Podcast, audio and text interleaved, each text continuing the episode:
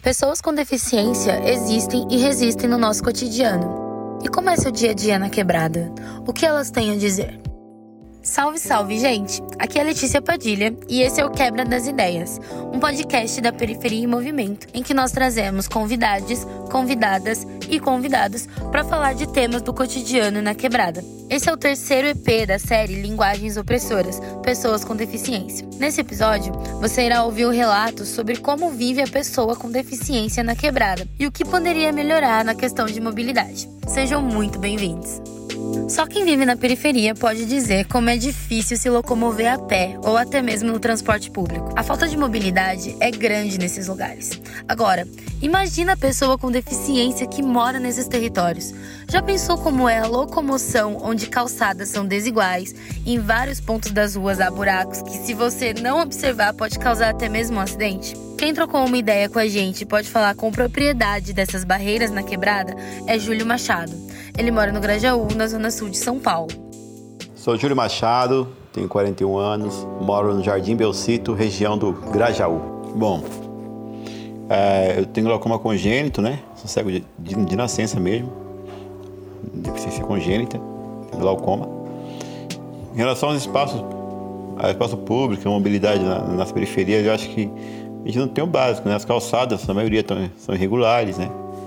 Às vezes não tem calçada, às vezes ninguém cumpre a lei. É, carro estacionado irregularmente, estacionamento que avança, né? E, e pouco espaço, né? E, sem contar os obstáculos, né? Muitos degraus, é, é muita coisa irregular, né? Os degraus, né? Enfim. É, dentro da, da, da, das e dentro do, do, do, espaço público no geral, SESC, Casa de Cultura, essas coisas, acho que precisa muito ter gente treinada, né? Eu acho que qualificar as pessoas que trabalham nesses lugares para receber as pessoas com deficiência, né? Então, embora você pode ter elevador, você pode, o piso tátil, por exemplo, né? Geralmente é, é uma grande área, né? São, são espaços grandes, né? Para a pessoa se locomover sozinha, assim conhecer o espaço.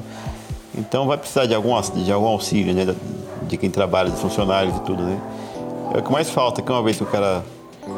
É, uma vez que tem o piso tátil, mas o, o deficiente não conhece o caminho, não sabe para onde ele vai, não, não ajuda muita coisa, né?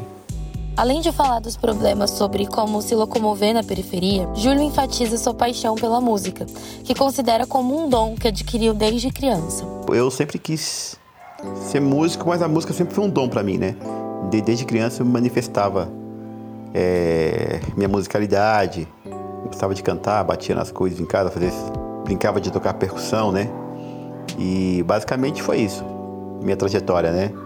E a música acadêmica, no caso, né? Para quem quer estudar, eu sou formado em violão popular pela ULM, agora Santa Marcelina. De fato, não é tão acessível por conta de falta de material e vai estrutura na maioria dos espaços que oferece, né? Esse serviço, esse, essa, esse curso, essa graduação na área da música, né?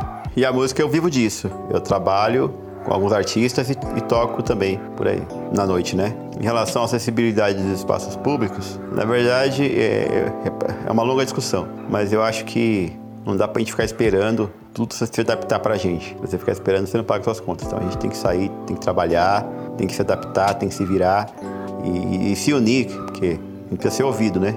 Mas enquanto as pessoas não criam essa consciência, a gente tem que pagar as contas. Basicamente é isso, né? Eu desde comecei a fazer aula de violão com 9 anos em casa. Essa série foi produzida e realizada por repórteres da Quebrada em resultado da live Linguagens Opressoras Pessoas com Deficiência, da Periferia em Movimento, que você pode conferir lá no YouTube.